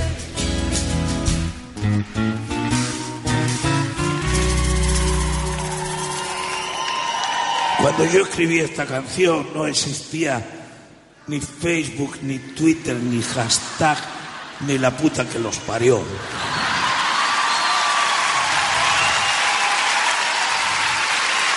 Aunque sí que yo llegaba a Corrientes y decía que no saben ustedes lo que dijo la Muipú. Y no lo sabían.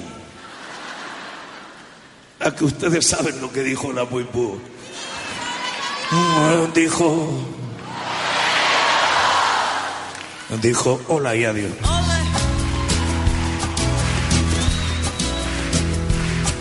Y el portazo sonó como un signo de interrogación. Sospecho que así se vengaba a través del olvido, Cupido de mí. No, no pido perdón, no pido perdón. Para que si me va a perdonar, porque ya no le importa. Siempre tuvo la frente muy alta, la lengua muy larga y la falda muy corta. Me abandono. Cómo se abandonan los zapatos viejos. Destrozo el cristal de mi gafa de lejos. Saco del espejo su vivo retrato. Y fui tan torero por los callejones del juego y el vino que ayer el portero me echó del casino de estos relojones. Qué pena tan grande. qué pena, qué pena. Me negaría el santo sacramento en el mismo momento. Cuéntemelo más. Y eso que yo, agobiar con flores a María.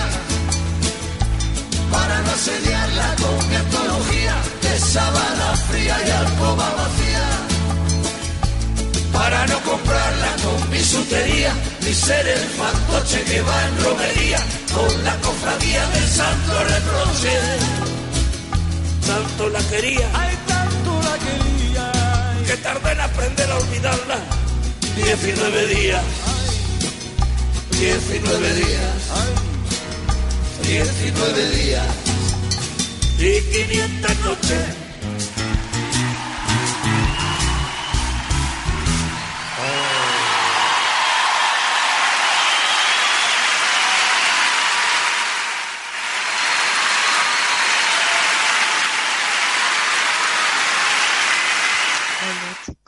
Muy lindo el programa, hermoso, estoy siguiendo el reportaje, bárbaro, salieron airiosos, ¿eh? muy lindo, ¿eh? bárbaro, ¿eh?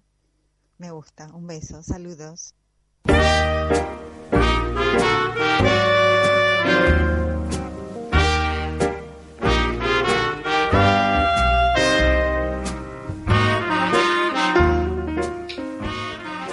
Buenas tardes.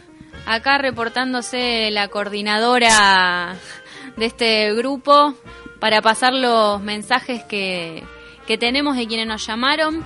Primero llamó Patricia, eh, que nos dice que bueno, está compartiendo otro viernes, escuchando el programa como siempre, manda un saludo a la mesa. Y Gracias. Llamó también Graciela, que dice que está saliendo buenísimo, que se escucha bárbaro y que le encantó todo el relato que hizo Sarlo sobre el truco, porque a ella le encanta jugar y dice que parecía que estaba ahí acá hablando, charlando con vos sobre, sobre el truco. Y respecto del sorteo, salió eh, como ganadora Patricia, así que Patricia te llevas el desayuno o merienda a elección en el Café del Teatro de Javier Olea. Para dos personas. Para dos personas. Un aplauso. Muy bien. ¿Qué tenemos hoy? Hoy vamos a hablar, a ver, ¿a qué edad nos tendríamos que jubilar? ¿Somos demasiado jóvenes al jubilarnos a los 60? A lo- y ¿O a los 65 nosotros. el hombre? ¿O estamos en edad? Tendríamos que comparar con otros países quizás, ¿no? Sí, justamente ahora estaba, estaba en resolución o pronto a aprobarse o no, pero ya prácticamente está aprobado en Brasil, la edad máxima de 65, pero Carlos nos comentaba vos que el, el piso era 50. Claro, Eh, o sea, no, lo que pasa es que Brasil en- en- tiene una ley de hace prácticamente 100 años y ellos tenían cantidad de aportes que era de 30 años, pero no, eh, no tenían ningún límite en la edad, o sea que uno se podía, llegaba a los 30 años de aporte, tenía 50 años, había aportado ya los 30 años, porque había empezado a trabajar a los 20, ya se jubilaba. Esto aparentemente, según lo que dicen este, las autoridades de Brasil, este, causó un colapso en eh, toda la parte Previsional. Las cajas de eh, jubilación. jubilación. Entonces, la idea que tiene Bolsonaro y todo su grupo es que en realidad el hombre tenga la edad para jubilación de 65 años, la mujer de 62, como nosotros. pero, pero que no dependan más de una caja colectiva como tenemos nosotros, sino que de, una, de un ahorro Ah, la personal, FJP. La FJP. de un ahorro personal. Mire cómo será esto, que hasta los mismos este, mismo parte de- del, del grupo de Bolsonaro estuvo en contra. O sea, este punto, si bien lo otro ya está casi aprobado, este punto, que es la instalación de un ahorro por parte, digamos, del- del- del obrero para eh, él autofinanciarse su jubilación, Ah. bueno, no cayó bien eh, Ah, en distintos sectores. Este, hubo mucha repercusión en contra, este, mucho, muchas se levantaron muchos y salieron a la calle y encima el, este, parte de eh, aquellos que lo apoyaban a Bolsonaro están en contra. Ah, mira vos. ¿Por qué? Bueno, Sí, este, es es el un- tema en sí me parece a mí, ¿no? No sé qué opinarán los otros compañeros. Yo creo que jubilarse con 30 años de aporte es importante porque es una cantidad lógica de aportes. Ahora, 50 años, 50 años es una ventaja fabulosa, pero me parece demasiado joven porque hoy por hoy una persona de 50 años está en plena actividad, salvo aquellas que tengan trabajo insalubre, las fuerzas de seguridad, la policía, un enfermero, etcétera, etcétera, o que esté expuesto a, qué sé yo, a, trabajo contaminante o lo que fuere. Ahí sí se justificaría. Pero creo que a nivel, digamos, en el general, 50 años es una edad muy joven para jubilarte. Sí, sí, yo estoy totalmente de acuerdo. Yo pienso de que, digamos, una persona eh, está en condiciones de seguir trabajando, este, como mínimo hasta los 65 años. Sí, sí, sí. Porque realmente hoy en día una persona de 65 años es joven. Sí, sí, sí. Pero yo, bueno, pero 65 años es una edad. Yo me, nos jubilamos a los 65 y bueno, tenemos diferentes actividades que no son ociosas. No son ociosas para nada. Salimos del trabajo formal, pero no son ociosas. Es decir, que el jubilado ya no hace nada más. No está, digamos, estructurado como antes. Pero bueno, eh, Pero tiene bien. sus propios, tiene su propio, sus propias cosas. Exacto, pero yo creo que 65, bueno, el problema del brasilero, de los brasileros, encima de no ganar la sudamericana, quedamos muy calientes, aparte, no entremos en detalle porque... Lo que pasa es que hay otra mirada política, económica sobre los beneficios ¿no? que debe recibir una persona después de 30 años. Claro. Reconocido, decís vos. Reconocido eso, tiene que ser reconocido.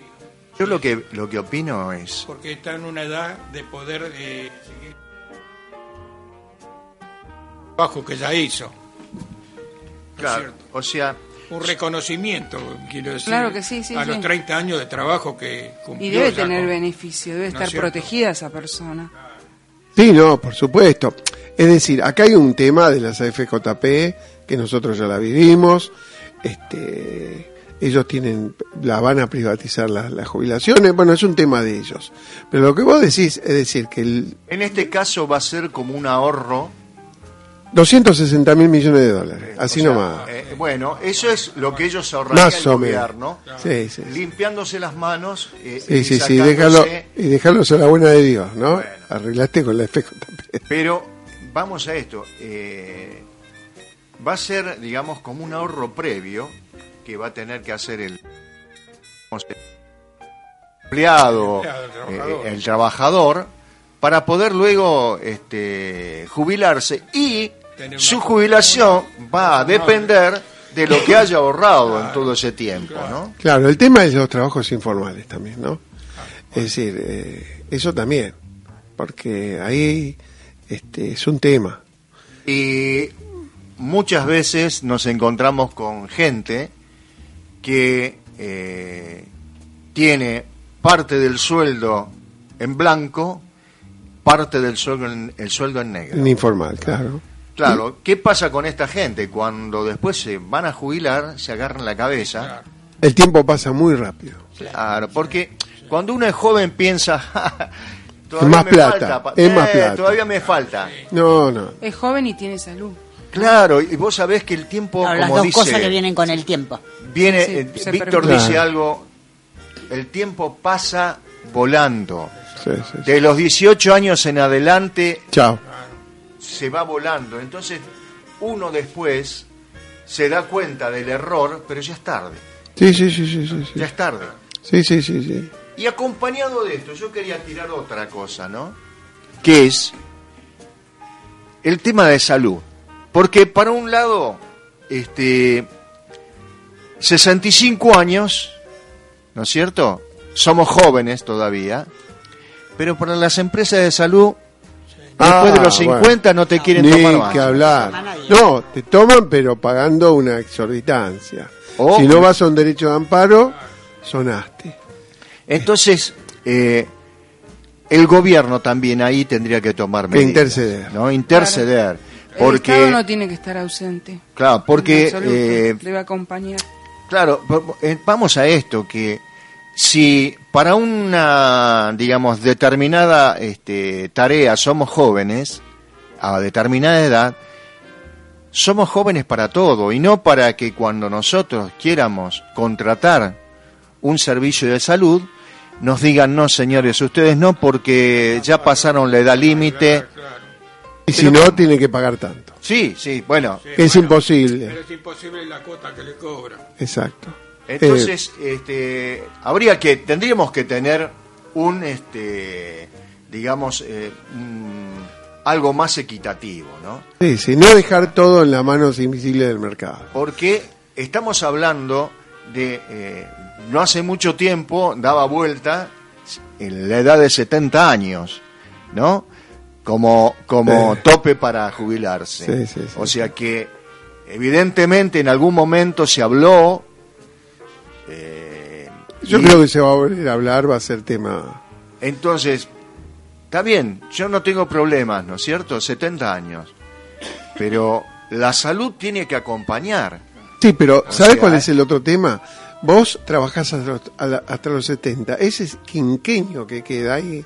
También hay gente que viene atrás, que son los jóvenes que no tienen este cabida. Claro, tiene que haber un equilibrio. ¿no? Tiene que haber un equilibrio, porque este ahí está el jeite también, ¿no? Decir, bueno, está bien, laburo hasta los 70, ok, todo bien, Pero es un bárbaro. puesto de trabajo que están- Pero es un puesto de trabajo que yo estoy impidiendo que las generaciones que vienen atrás mío, ¿no? Otra de las cosas, eh, se hace muy difícil a una persona de 50 años Ah, encontrar conseguir- trabajo. Sí, es muy contradictorio el sistema. Entonces, por un lado, tengo que trabajar hasta los 65 años para jubilarme. Y por el otro lado, con 50 años ya no encuentro trabajo porque soy demasiado viejo. Sí, sí, sí. Entonces, ¿soy viejo o soy joven?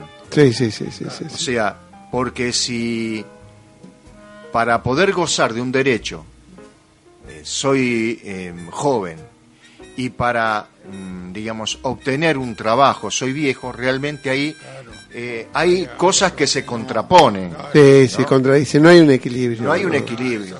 Y ahí es donde eh, tendríamos que, digamos, eh, eh, el, el gobierno tendría que también tomar eh, cartas en el asunto y ver de qué forma se puede abrir más fuentes de trabajo por los jóvenes que vienen detrás y por aquellos que se quedaron sin trabajo a una edad donde después se hace muy difícil. Sí, Muy sí, sí, difícil. sí. No, es que no te da, el sistema no tiene cabida para... el- de- ya 45 años, ya es prácticamente eso, ni que hablar, eh, uno puede hasta decir 40. Pero 45 años ya es muy difícil que vos puedas reincorporarte a... al- salvo algún trabajo, bueno, no hablemos, ¿no? Hay trabajos y trabajos. Claro. Es que el sistema capitalista nos considera recursos, lamentablemente sí, y tenemos un, un uso. Y a medida que pasa el tiempo, de, dejamos de ser este, un recurso potable, un recurso utilizable, entonces pasamos a ser un gasto. Entonces ahí es donde empezamos a tener Ah, problemas. ahí, eh, bueno, pero eso del gasto, eh, vuelvo de vuelta a lo mismo, ¿no? Este, soy un gasto cuando para el otro represento un gasto, pero cuando yo quiero um, usufructuar un derecho, eh, no, este, no soy un gasto. Son esas contradicciones Eh, del capitalismo. O sea, son cosas de que a veces eh, tenemos que eh, uno se encuentra y representan este un, un tema realmente este De mucho debate. de mucho debate, de mucho debate. No es tan simplista como No. lo quieren pintar, No, ¿no? no, no, es decir, no, no. Es lo que decía Mabel es decir, bueno, yo tengo tanto, ahorro tanto, eh, en, mi, en mi cuenta eh, ahorro tanta plata. No es tan sencillo. No, porque vos tenés que vivir. Exacto. Entonces, eh, en, por ejemplo, eh, en Europa, yo tengo amigos jubilados y ellos viven sin zozobra. Pero ¿qué pasa? Ellos ganan en euros y gastan en euros. Claro. Allá las cosas, si vos ganás en euros, no están caras. ¿Por qué? Porque la harina hace 16 años que no aumenta. Porque el pan está hace 8 o 9 años al mismo precio. Sí, sí, sí, sí. Porque entonces, Es una economía previsible. exacto, o sea que vos eh, hoy ganaste 100 y el año que viene sabés qué podés hacer. Claro. Eh, o ¿En sea, no se varía el poder adquisitivo. Podés planificar. ¿En qué país fuiste y conoces? Mirá, eh, en, en Italia, en España, ¿eh? Eh, te digo que eh, viven tranquilamente el jubilado. Pueden tener un proyecto, ¿no es cierto? Que es tan Es que vos podés proyectar, vos sabiendo, si no- nosotros lo que pasa es que no concibimos eso, porque acá no podemos, acá salimos y en una hora nos cambió todo, ¿no? Pero Constantemente la inflación modifica todo. Claro, allá vos tenés un alquiler. Pagás un alquiler y a los cinco años seguís pagando ese alquiler. Y si tuviste un, un- un- un aumento, fue eh, eh, ínfimo. ¿Entendés? Este- Y en muchos casos prefieren conservar al inquilino que aumentar. Sí, sí, sí. Entonces, que- pero acá nosotros no podemos planificar ni para el mes que viene, porque yo digo, hoy Para gané la semana 60, que viene. el mes que viene, bueno, voy a agarrar, voy a hacer, voy a, voy a ajustarme acá, no voy a salir en esto, guardo un poquitito y cuando te querés dar cuenta, No te pegaron un sartenazo y Sí, chau, sí, y, sí, y- y no, no te dejan sin herramientas. Tema interesante. Este, nos queda un capítulo 2 que seguramente lo vamos a retomar Dios mediante. Ya se nos está acabando el tiempo. Pero qué lástima. Se nos pasó rápido, ¿eh? Pasó volando. ¿Estamos bien todos? Pero sí, va. Bueno, como siempre, Como siempre. será ¿eh? hasta la próxima. Hasta la próxima. Un abrazo grande a cada uno Que y se gracias por nuestros escuchar. enfermitos. Bien.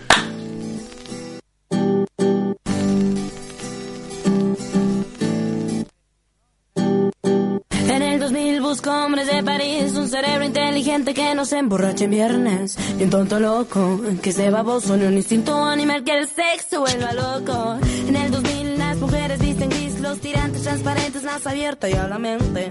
Nos vuelve locas, un poco sonzas. Si ven a Ricky Martin en revistas lo recordan. Pero el planeta gira, gira a la derecha.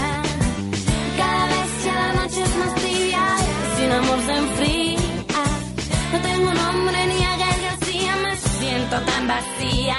A ver, a ver, ¿qué pasa en el siguiente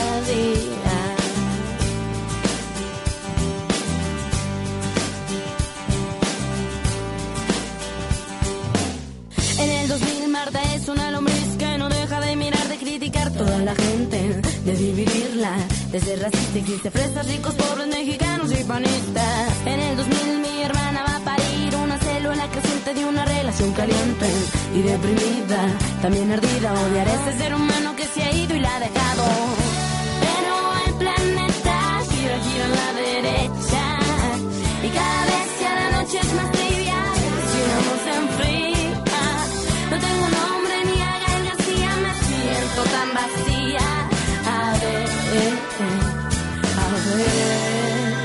Ver, ¿qué pasa. si